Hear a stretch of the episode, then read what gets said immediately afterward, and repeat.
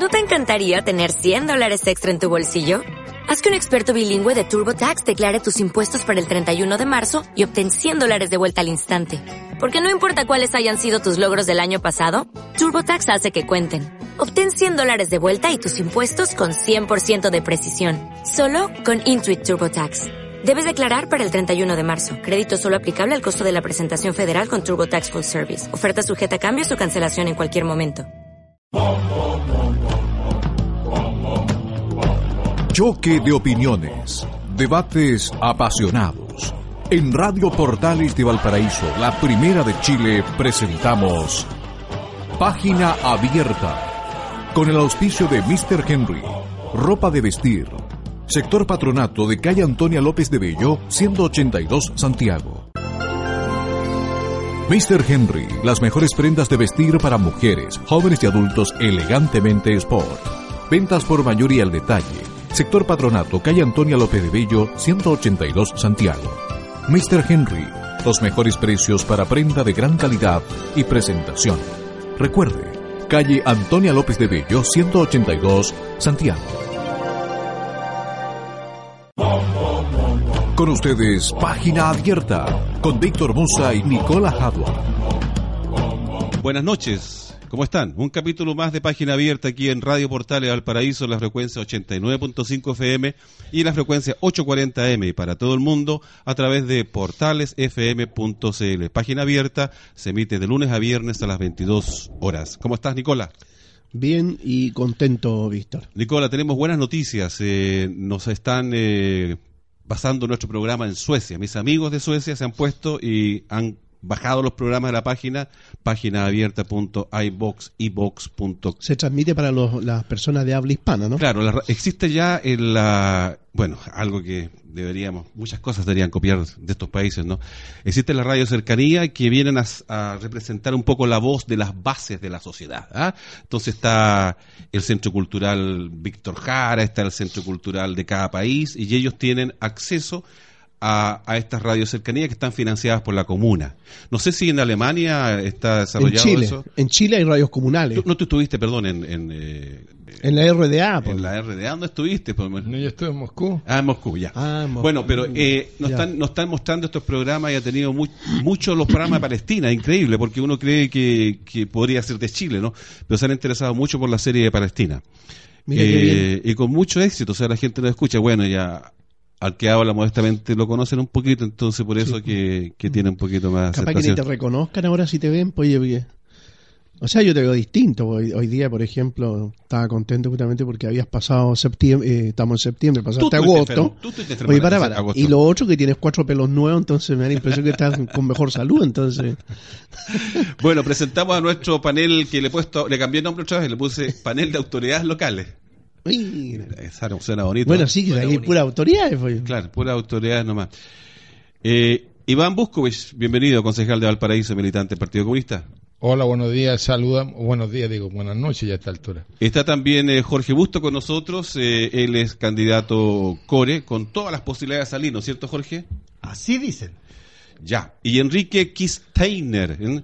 él es administrador regional y jefe de gabinete del gobierno regional del intendente Raúl eh, Celis. Y nada más porque te tengo aquí como, no, como candidato, pero ya no, ya. Se quedó en el intento, casi. casi. Voy a tener que rehacer este papel de presentación. Oye, no, un gusto estar acá de nuevo. Un saludo a los auditores. Eh, y te faltó sí poner ahí, a mucha honra, militante de Renovación Nacional. Sí, sí lo tengo, pero no lo había dicho. Militante de. Renovación Nacional.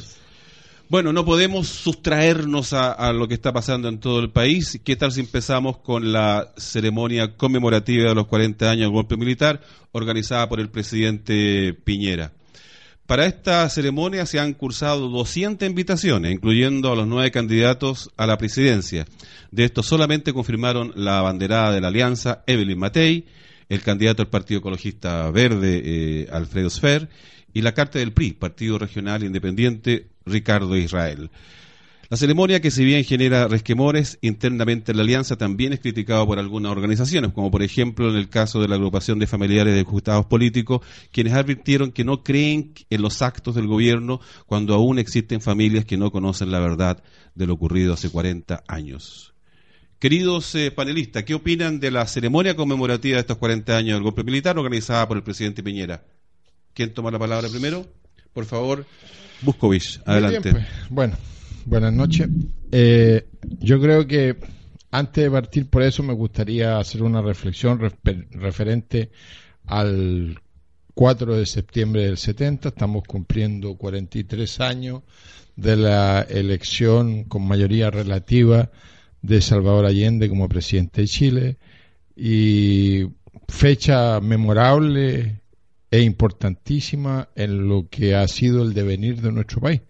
Eh, yo creo que de ahí comenzaron eh, los cambios, las modificaciones que finalmente hicieron que, bueno, resultara después tres años el golpe militar.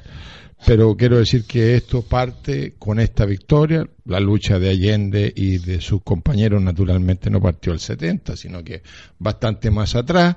Pero para no remontarnos más atrás, digo, pero es importante eh, saludar eh, esta fecha tan gloriosa para, para nuestro pueblo, para Chile. ¿Algún recuerdo personal, eh, Iván? Claro, me acuerdo perfectamente. en esa fecha en Valparaíso celebramos en calle Pedro Mon eh, el triunfo de Allende, yo era muy chico, tenía 15 años, eh, y, pero mi papá era, el, era el, jefe del comando de Allende en esa, en esa campaña. De hecho, mi papá fue el jefe de todas las cuatro campañas que hizo Allende aquí en la comuna de Valparaíso.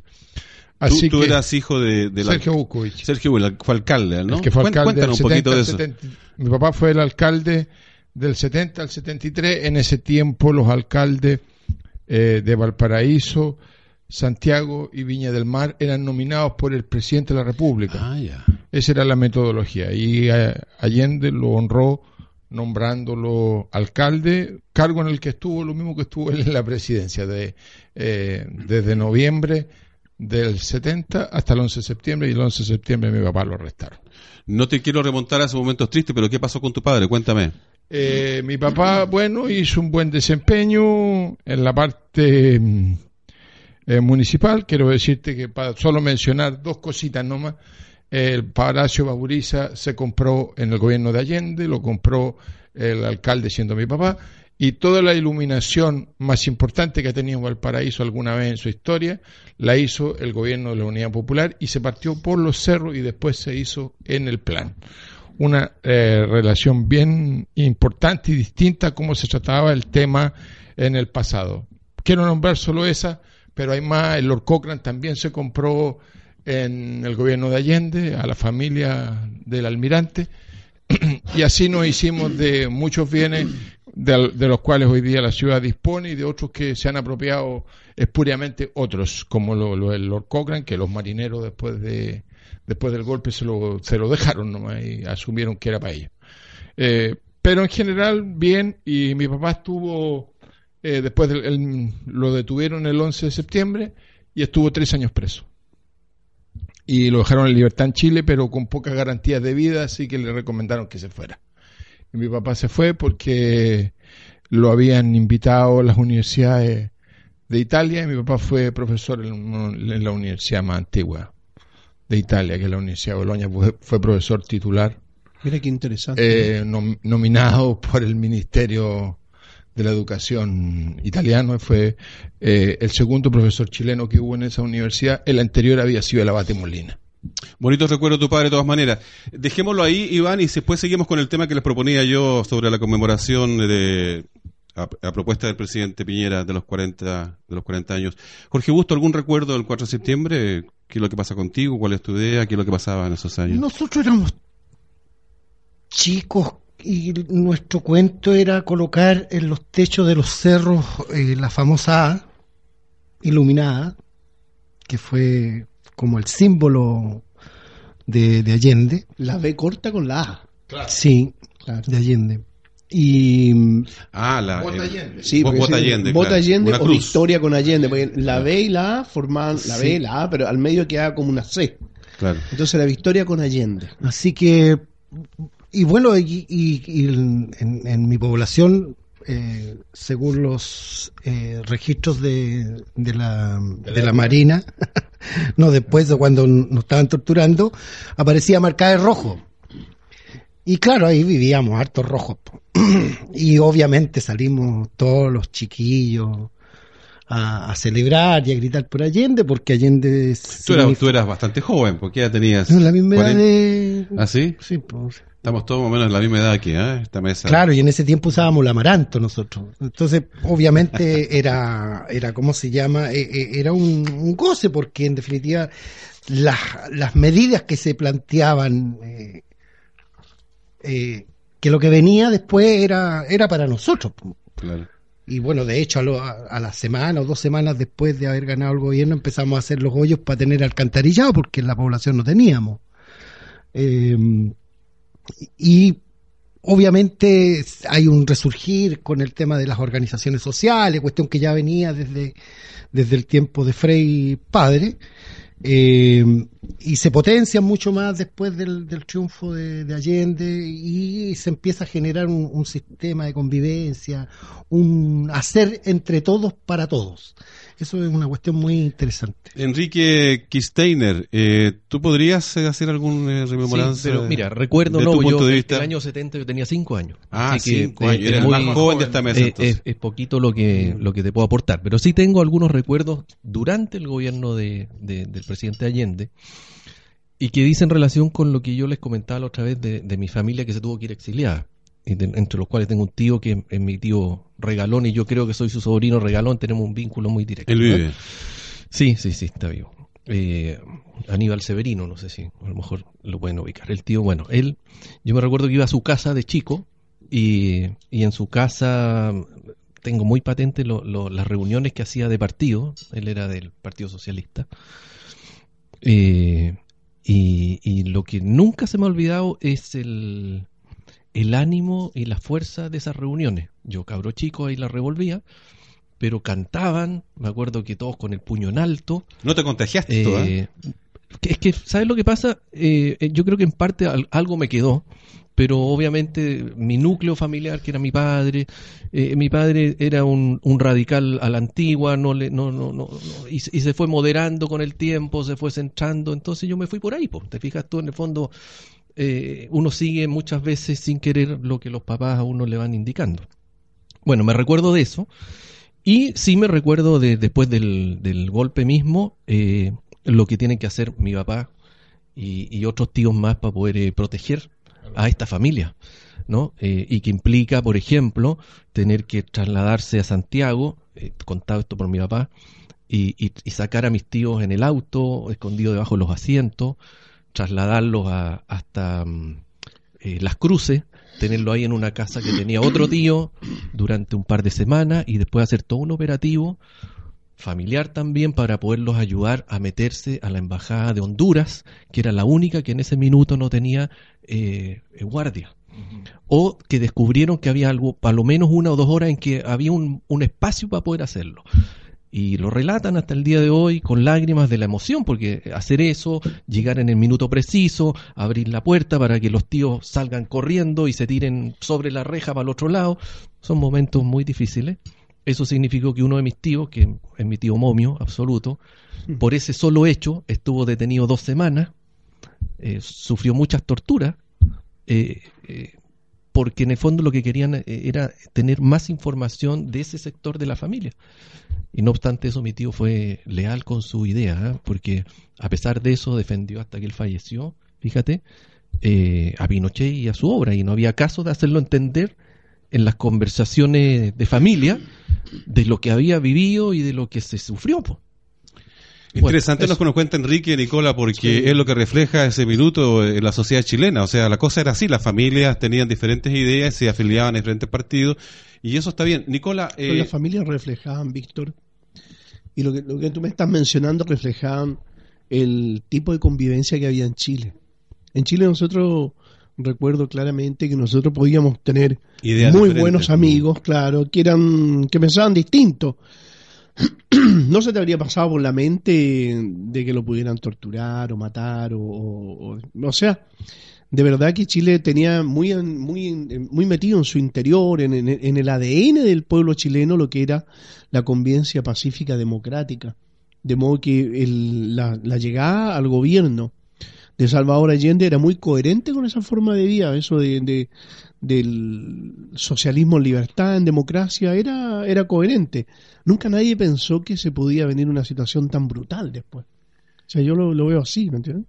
Y algo, perdón, algo Sí, que, favor. que- que decía recién, es que de- tú decías que él ganó democráticamente la elección eh, con una mayoría relativa, pero no, no nos olvidemos que eso es lo que permitía la Constitución. po. Estaban los tres O sea, tercios, ¿no? el presidente Allende ganó en las buenas, en un proceso democrático, de acuerdo a cómo la Constitución lo Y el establecía. Parlamento lo. ¿No es cierto? lo- Hoy día las cosas son distintas, porque se exige segunda vuelta, todo. Pero en ese minuto, Claro. el presidente ganó como correspondía.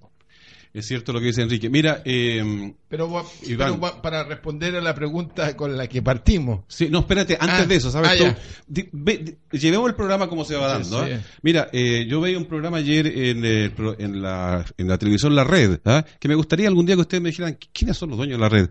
Porque ellos han dado una serie de programas invitando a gente.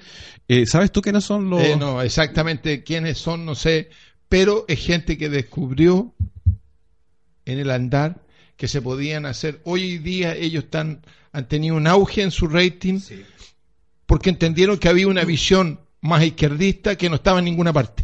Claro, y otro Y- fenómeno, otro fenómeno es que estos programas han marcado un rating pero enorme. Enorme. O sea, siempre decimos que no, la gente no está preocupada, que no quiere volver al pasado, etcétera, la gente etcétera. ve la red porque dice que no miente. Exacto.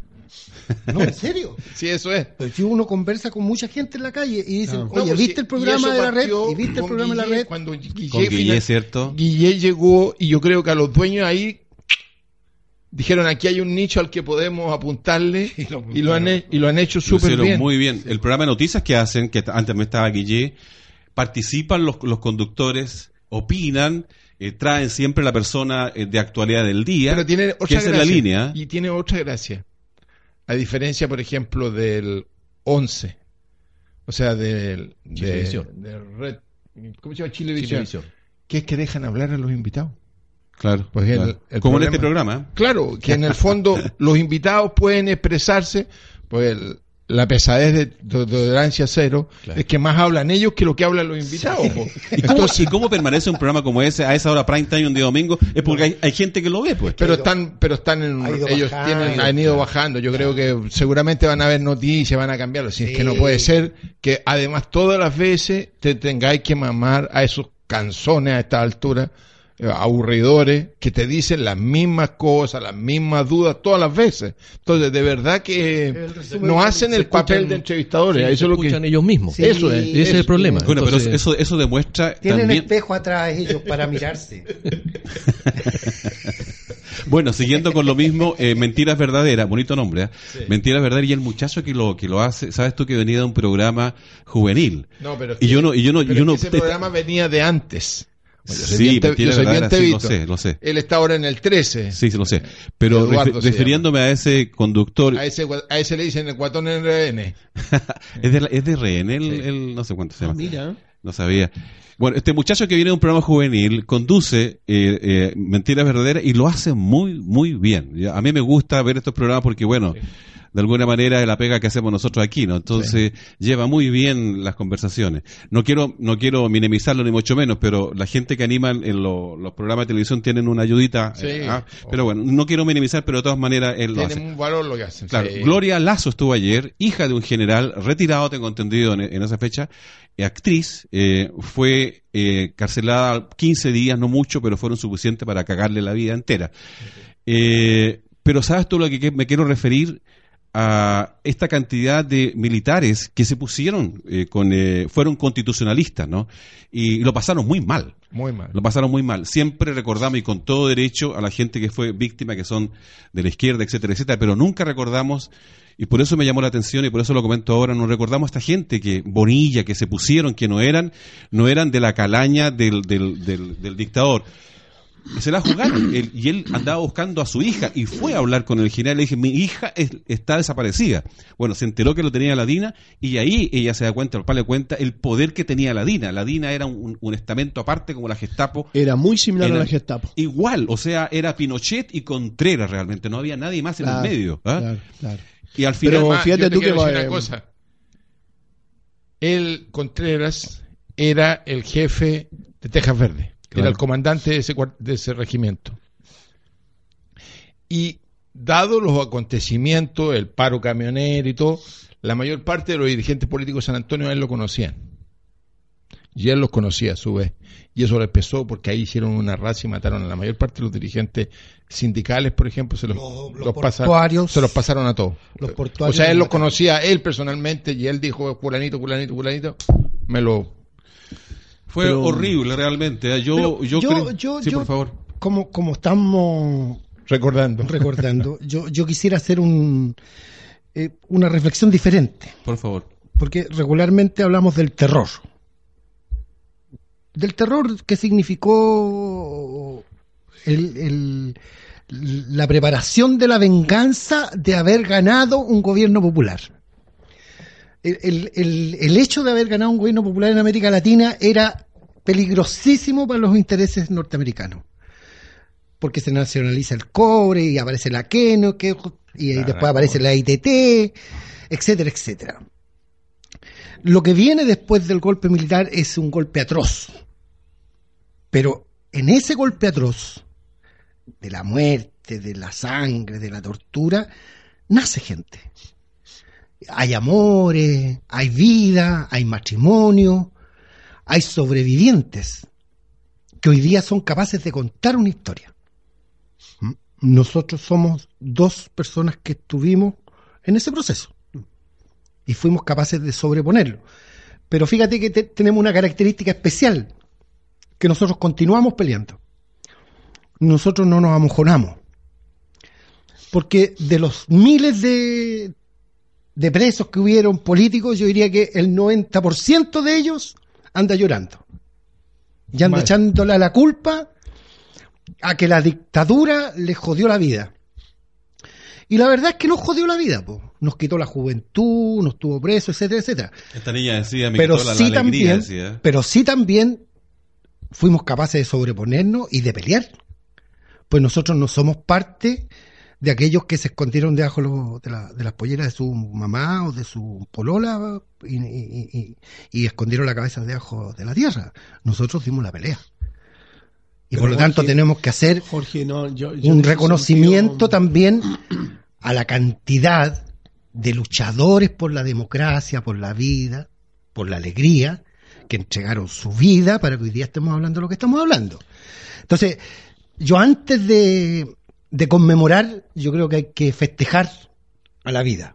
Ese, esa era mi idea. Jorge, yo comparto contigo lo, último, todo eso, pero yo no, no, mire, yo no culpo, ni culparía tampoco a aquellas personas que, sufriendo las aberraciones y las torturas aberrantes que hubieron aquí, los crímenes, las violaciones, todo. Mira tú el otro día esas niñas de, de 15, 16, 17 años, que qué peligro para el estadio hacer una niña de 15, 16 años que fue violada por decena, tú tuviste tan relatado muy bien en El despertar de los cuervos.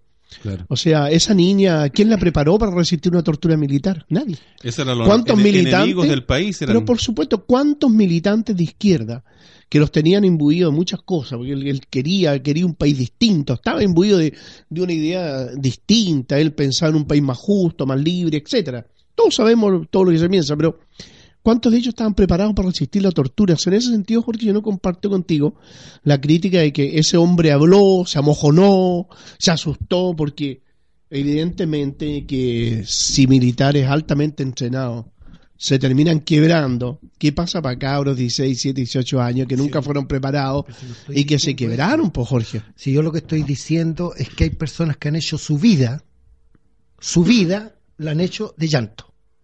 Por cierto que yo, yo estoy plenamente de acuerdo con Eh, Eso- esa parte eso- contigo. Esa, esa parte a mí me parece No, que es aberrante. es decir, tú te juntas con un tipo que, que fue torturado, que estuvo preso dos horas, tres horas, o cinco días, o, so- o dos meses, y te habla que él es así porque lo torturaron.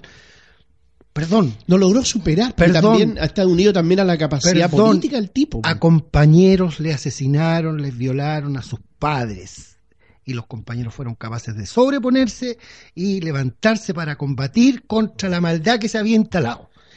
¿Sabe lo que teníamos que nosotros decir? Y eso sí, decirlo con muy fuerte, que hubo mucha gente, mucha, no solo que arrancaron, que tú bien lo describes, sino que usufructuaron después, a la vuelta, usufructuaron de eso. Es Usufructuaron Y, y- y nosotros lo vimos durante muchos años, que los tipos fueron, incluso muchos de ellos, altamente corruptos. Sí, Entonces, pero por Pero supuesto, si en el eso- eso, hay que Parlamento decirlo. tenemos- pero si de eso, Piñera, está lo lleno. está, Entonces- Piñera lo está reconociendo cuando habla de eh, quién es del apoyo pasivo y del apoyo activo a la, a la, A la dictadura. Eh, lo está diciendo con todas sus letras.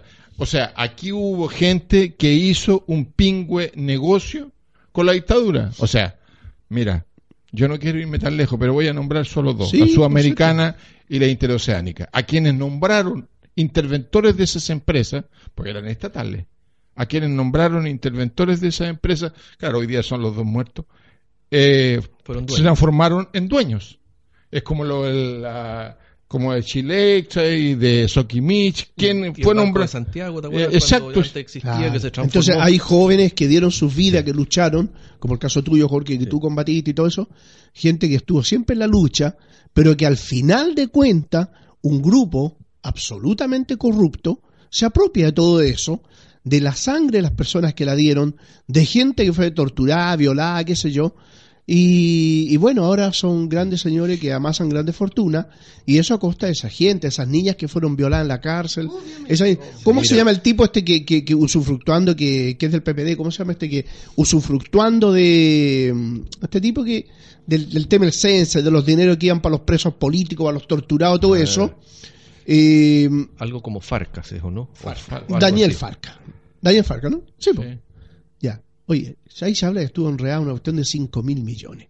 Después, en el- entonces, yo digo, es, es, es horrible, es horrible pensar de que puedan ocurrir este tipo de cosas, ¿me entiendes tú? Entonces, claro, hay jóvenes que fueron muy idealistas, que, que extraordinariamente bien esos jóvenes, que lucharon, que dieron su vida, que combatieron todo, pero después llegó un grupo que se apropió de eso y se dedicó, viejo, a ver lo que nosotros vimos durante 20 años con una corrupción que insulta la inteligencia humana. Yo quería agregar que, Por favor. corregir, o sea, agregar lo que tú decías, Jorge, que yo pienso que es más grave, justamente eso es lo que yo quería decir, más grave de los que se pueden haber quedado callados o llorando, ¿no es cierto?, o, o no ser capaz de seguir en la lucha o en sus ideales.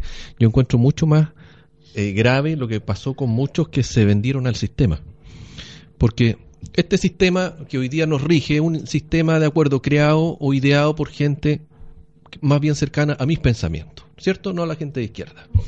Pero tú ves que efectivamente en estos 20 años o más, mucha gente de izquierda ha vivido, se ha hecho rica y millonaria de eso. po. Y ha dejado de lado sus propios principios. po. Eso yo encuentro mucho No, más lo grave. que es peor es que te venden la pomada. Que todavía son. ¿o que no? dice que Claro. son. Exacto. Yo, ahí- Cuando eso- en definitiva en el Congreso Sí. votan contra Exacto. lo que nosotros, Yo- yo ahí por lo que lo que nuestra tú gente dices. murió y padeció. pues. Y, ahí es donde uno hace la diferencia entre las personas que han sido consecuentes con sus pensamientos, con sus ideas, con aquellos que se van acomodando a sus propios intereses. po. ¿Ah? Yo escuchaba, mira, ocurre. no sé si será lo mismo, pero escuchaba el otro día a, a Max Marambio. Él estuvo en Cuba, ¿no es cierto? Y hoy día es un multimillonario chileno. Que tiene una demanda ¿Cierto? en Cuba, que tiene un... Ganó no sé cuántos millones de dólares. Claro. Yo no sé si él hoy día ha sido consecuente con su lucha, po, por lo que él decía. La cara aparecer en televisión, yo no lo ¿Cierto? entiendo. Él de- habló de su lucha, de lo que hicieron, de lo que pensaban, de lo que querían, pero y, y hoy Bueno, día llega en 12 helicóptero años y el y- refrigerador lleno, cualquiera habla de la revolución. y, llega en helicóptero a trabajar. Si el tema es que tener cojones para hacer la revolución. Pero creo cosa. que, o sea, no sé, yo no tengo mayores antecedentes, pero Max Marambio tiene un serio problema con la justicia en Cuba. No puede Entonces, volver a Cuba. No puede le volver. acaba de ganar un juicio a Cuba por 15 millones de dólares como En contrapartida no puede volver nunca más a Cuba. O sea, si llega lo restan. Claro. ¿En qué tipo de negocio estaba metido Max Marambio? ¿Saben Eh, ustedes? sí, en eh, jugo, Iván. en jugo. Eh, la última cosa que tenía era una empresa que envasaba fruta. Ah. Eh, y el problema es que era una sociedad entre el Estado cubano y él en su condición de extran- privado extranjero. Y ahí la relación entre los partners, o sea, entre los socios, se, se complicó porque los cubanos estimaron que él había les había jugado chueco. Creo que había un problema de, de, de- de unos dineros que, plata. Ah, y de un gerente también que parece que está... No, lo que pasa es que el gerente se murió. Nos Estando vamos- allá le vino un ataque al corazón y se murió. Nos Ah. vamos a la conmemoración. Perdón, eh, Valentín, te preguntamos en la media hora. Eh, hacemos una pausita entonces Sí, pues. Por supuesto. y seguimos. Eh, Valentín es nuestro control. ¿eh? Sí, Valentín es el que nos está dando la seña y le damos entonces paso a nuestros eh, auspiciadores. Mr. Henry, las mejores prendas de vestir para mujeres, jóvenes y adultos elegantemente sport. Ventas por mayoría al detalle. Sector Patronato, calle Antonia López de Bello, 182 Santiago. Mr. Henry, los mejores precios para prenda de gran calidad y presentación. Recuerde, calle Antonia López de Bello, 182 Santiago.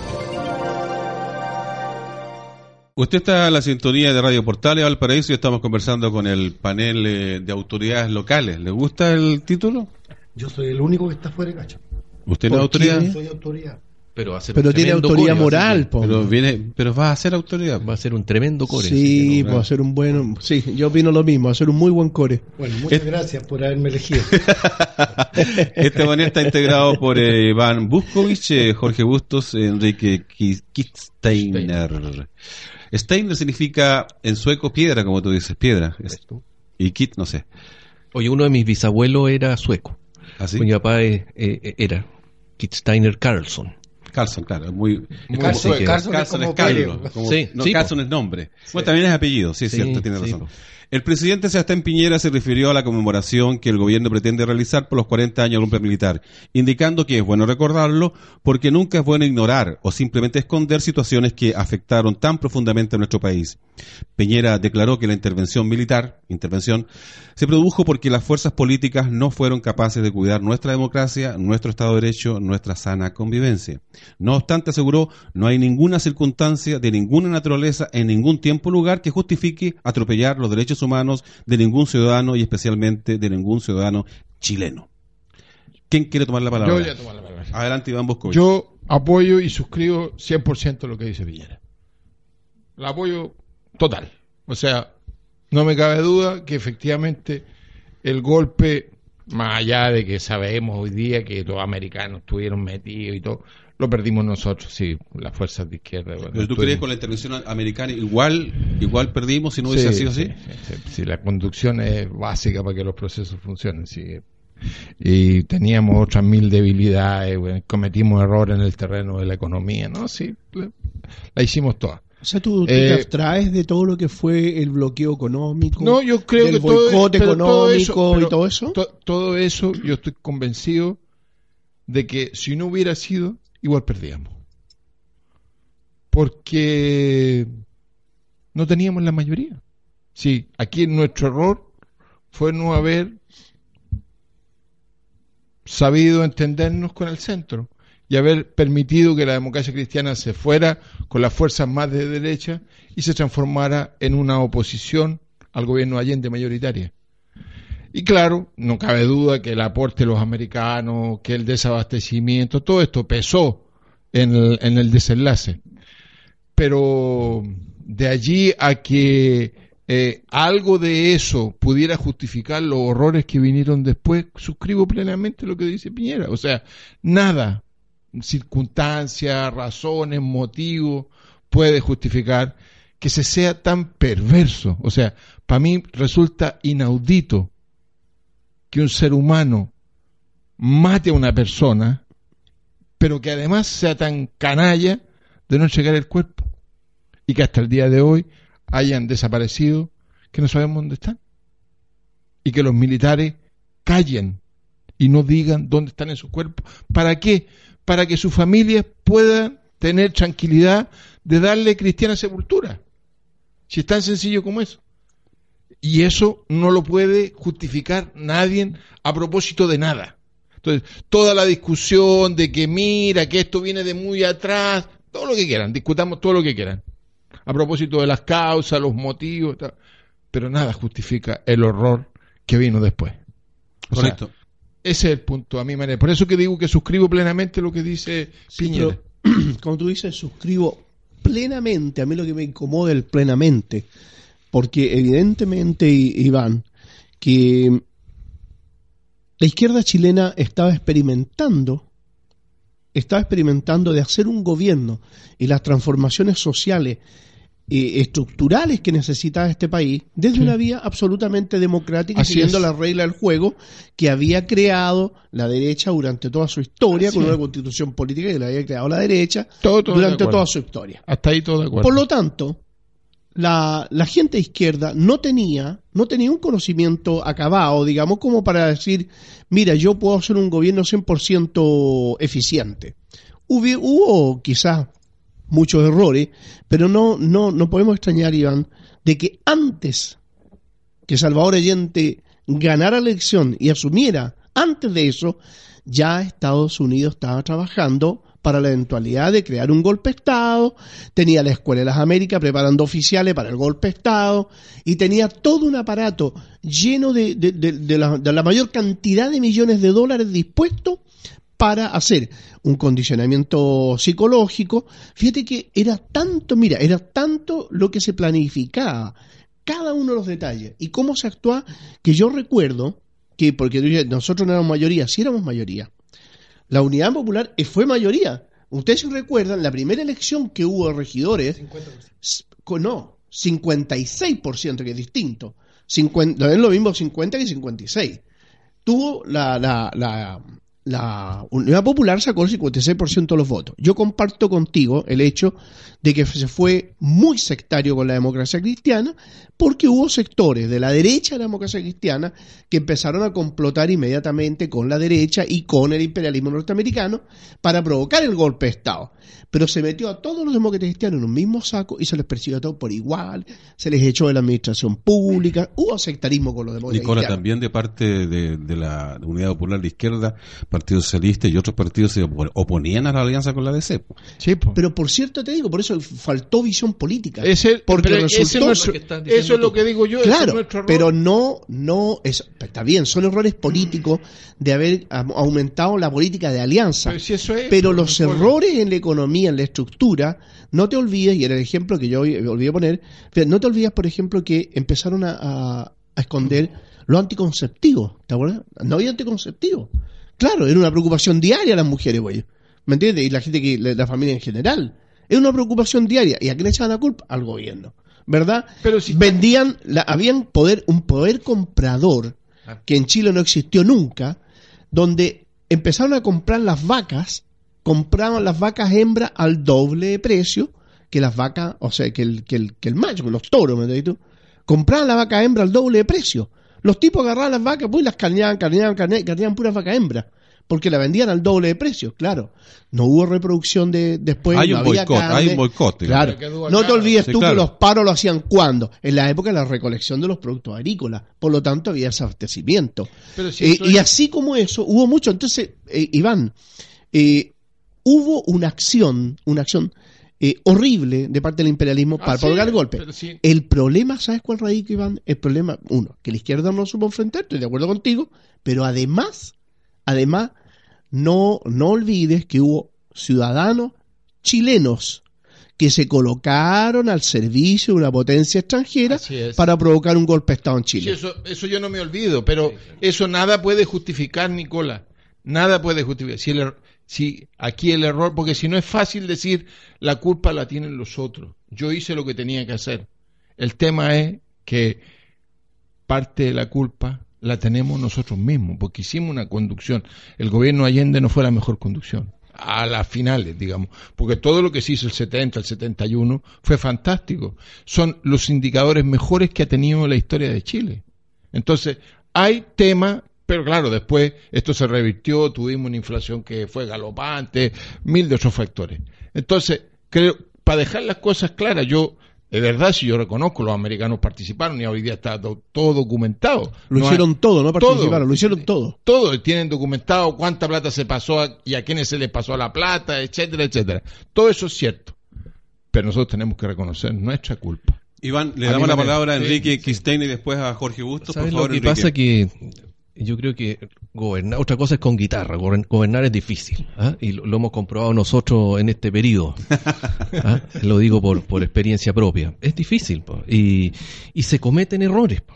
y si hoy día nosotros cuando asumimos el, el, el 2010, eh, si nosotros hacemos recuerdo, la gran parte de la gente, incluso los amigos míos de, que, de la concertación, decían ustedes van a gobernar ocho años, a lo menos.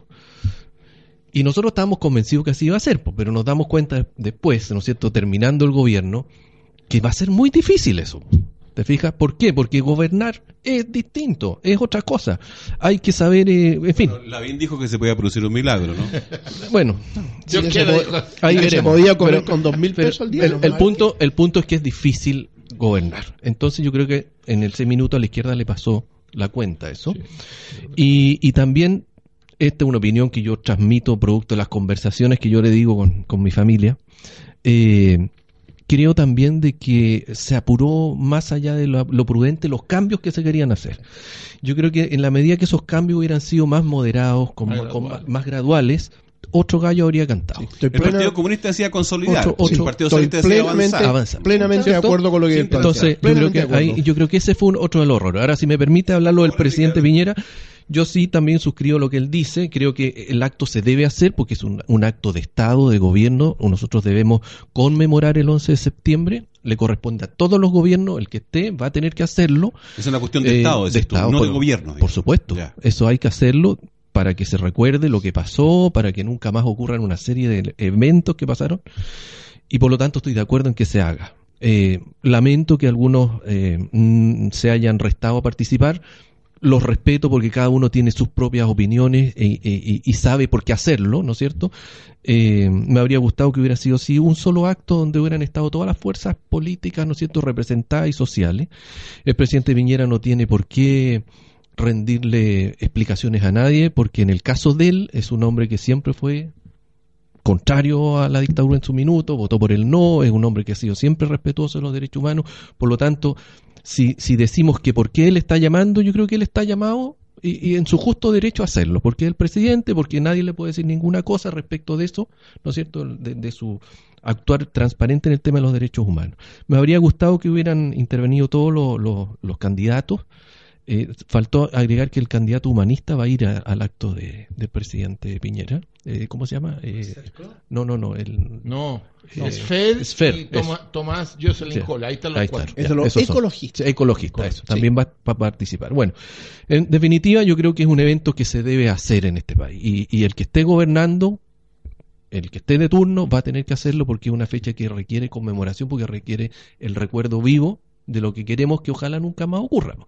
Que es que entre nosotros mismos, entre los propios chilenos, no estemos sacando la mugre y torturando de esa manera, ¿no es cierto?, haciendo daño, haciendo sufrir a familias. Y como lo he conversado acá, es un tema absolutamente cruzado en la sociedad chilena. Por- Yo creo que no hay ninguna familia en Chile que no haya estado tocado por las torturas que ocurrieron en esos 17 años de gobierno.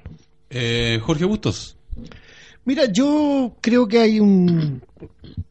La verdad es que la- la- las palabras del presidente no me, no me, no me conmueven a mí, ¿eh? ni, ni- ni me, ni me provocan ni simpatía, ni... No puedo, de verdad, no... no ¿cierto? Y, y- y no, y, no, y no comparto plenamente lo que él plantea porque... Pero verlo desde el punto de vista del presidente, de Sí, un no, estadista, sí, digamos. sí. un- Sí, un- Pero desde ese punto de vista yo creo que se, se cae cuando él no hace un reconocimiento, y, esto lo digo en serio, de la intervención foránea en el proceso chileno. O sea, más allá de cualquier dato que tengamos y de las pelotudeces que se, se hicieron durante el gobierno popular, como por ejemplo estatizar una panadería, ¿sí? Como por ejemplo eso, eso es una estupidez. Entonces, pero, pero, pero aparte de eso, aquí hay una intervención de una potencia extranjera que coloca Lucas, que infiltra al partido más grande y más popular de Chile, Democracia Cristiana en ese momento, y desde ahí, con la cúpula, empieza a conspirar. Eso lo hace la CIA, la hace la IDT, la hacen la Kennecott, poniendo muchas lucas porque le habíamos quitado las minas. Esa intervención que se dio en Chile se dio también en América Latina.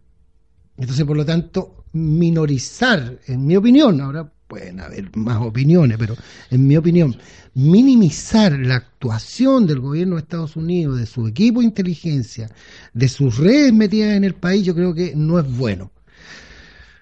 Porque no es la única experiencia que hay en América Latina. Los golpes de Estado se sucedieron, Y en el mundo. las torturas se sucedieron. Los gringos son expertos en eso.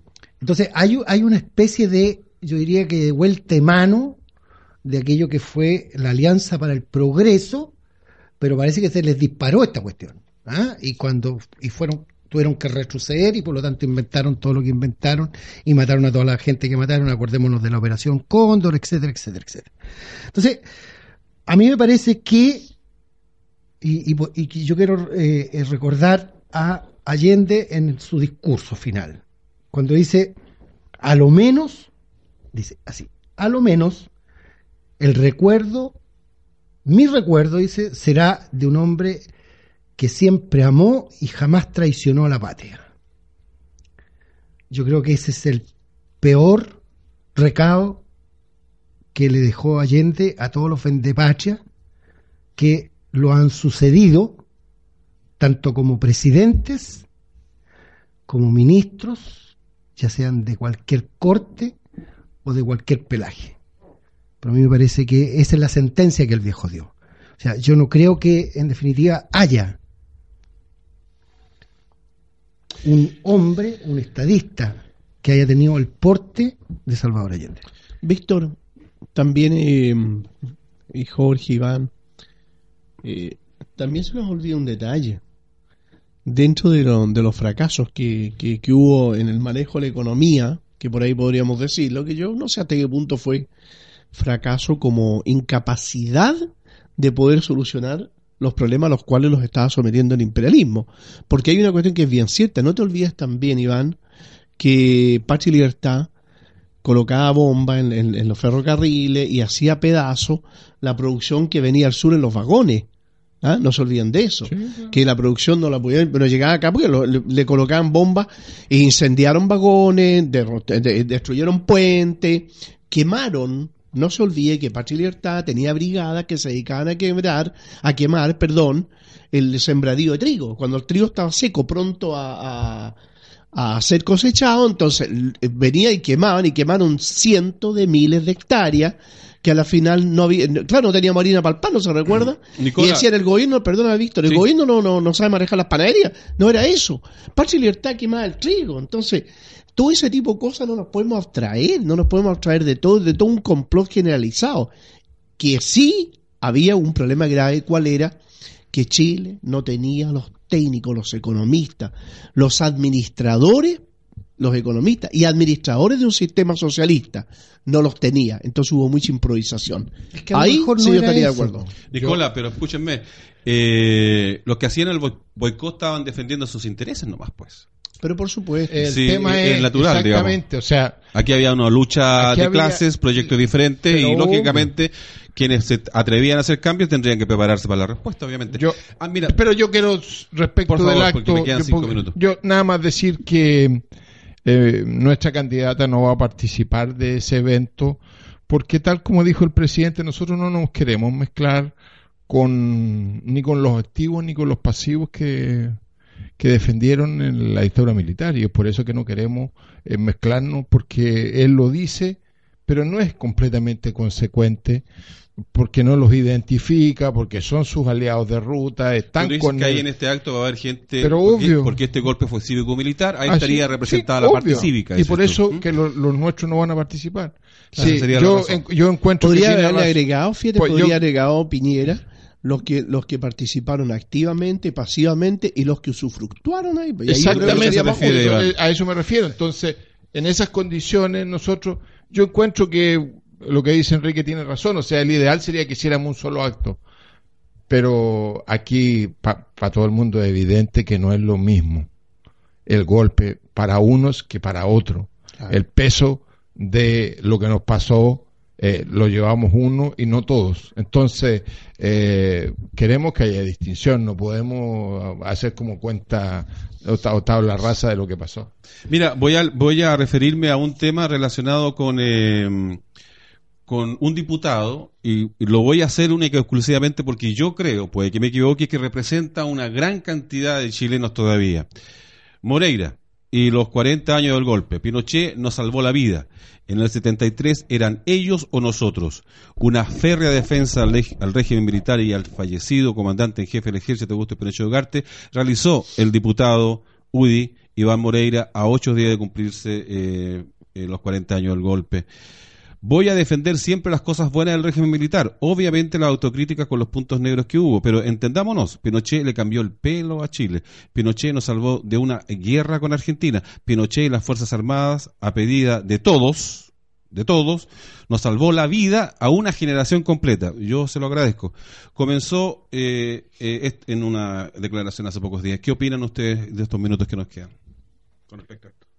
Yo pienso que es una exageración. Bueno, él ha sido siempre un pinochetista consumado. Eh, con Moreira no hay novedad en este tema, pero la verdad es que valorar valorar la obra del gobierno militar o de la dictadura y no hablar de las violaciones a los derechos humanos y hacerse el cucho con eso y pensar que eso se puede poner como en la balanza y una cosa equilibra con la otra me resulta completamente inadecuado. Sí, yo pienso que mm, no vale ni siquiera la pena comentar lo que dice Moreira. ¿No es cierto? Eh, Yo pienso de que es Piensa demasiado, que pero mira, lo eh, hice- forma parte lo- de, mi, de mi sector, pero yo creo que no tiene ninguna lógica lo que está Lo diciendo. Enrique, pero y no- espero equivocarme. Yo creo que él, él representa una gran parte de la gente. ¿ah? Él dentro de lo malo ha sido consecuente siempre. ¿eh? Eso hay que reconocerle que siempre ha sido de la línea de defender a, Sí, a- a claro. Pinochet, pero, pero Mira, yo me- no, no. permítame sacarlo no vale del tema, me quedan muy pocos minutitos, pero vamos a tratar de ser lo más eh, eh, eh, circunspecto posible. El Senado hoy día aprueba eh, la invasión a Siria, El Senado americano. el Senado americano. Eh, cualquiera que sean las razones, yo pienso de que siempre hay que defender, hay que ser de una sola línea, no hay que apoyar la intervención extranjera en, en ningún En tipo. ningún es la libre, como dices tú, la libre eh, de- Determinación de los pueblos. autodeterminación de los pueblos. Por favor, cortito si quieren referirse a esto. Enrique, Yo parto, yo no estoy de acuerdo para nada. Lo decíamos recién, eh, Estados Unidos está acostumbrado a intervenir en los procesos de otros países Policía Mundial. y donde ha intervenido, la regla general es que deja la crema. Por lo tanto, obviamente que uno no, yo en lo personal no estoy de acuerdo, me parece pésimo y es un, claramente un atentado contra el- las normas del derecho internacional. Mira, yo creo que es cosa de mirar Líbano, Irak, qué ha Afganistán, qué ha pasado después de la intervención americana, Libia, o Libia, claro. y qué ha pasado después. O sea, toda, en el fondo, han hecho una destrucción y lo que han hecho es abrir una caja de Pandora para que salgan todos los monstruos que estaban escondidos y que después sea imposible reconstruir los países y queden los países reducidos a, un, a una caricatura de país. Y eso me parece fatal. Los americanos, además, están haciendo una cosa que a mi gusto es completamente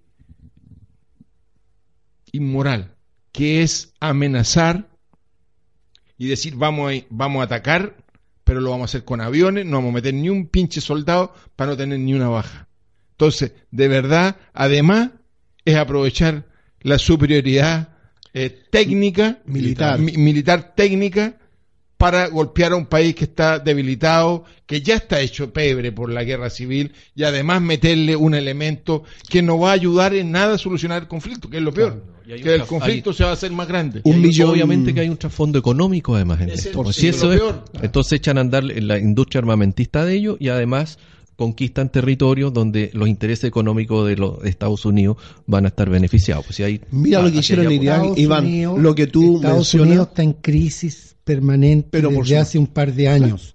Pero por mira- lo tanto, las guerras son la salida económica que ellos tienen. Detrás de la invasión a Irak, que para que los autores sepan, un millón y medio muertos, Estados Unidos hizo pedazos ese país y después metieron las empresas norteamericanas encargadas de reconstruirlo. Y van, dicen que van a salvar vidas civiles, bombardearlo con misiles Tomahawk. Cada misil Tomahawk está capacitado para destruir cuatro cuadras a la redonda de cualquier cosa. Muchas gracias, eh, Nicolás Haduan, muchas gracias a Fabián Buskovich, Jorge Bustos y también a Enrique Kisteiner. Yo estoy muy contento con este programa, espero que nuestros auditores piensen lo mismo. Muchas gracias por la sintonía y nos vemos mañana. Chao, buenas noches. Buenas noches. En Radio Portales de Valparaíso finaliza Página Abierta. Fue una presentación de Mr. Henry. Ropa de vestir, sector patronato de calle Antonia López de Bello, 182 Santiago. Mr. Henry, las mejores prendas de vestir para mujeres, jóvenes y adultos elegantemente sport. Ventas por mayoría al detalle. Sector Patronato, calle Antonia López de Bello, 182 Santiago. Mr. Henry, los mejores precios para prenda de gran calidad y presentación. Recuerde, calle Antonia López de Bello, 182 Santiago.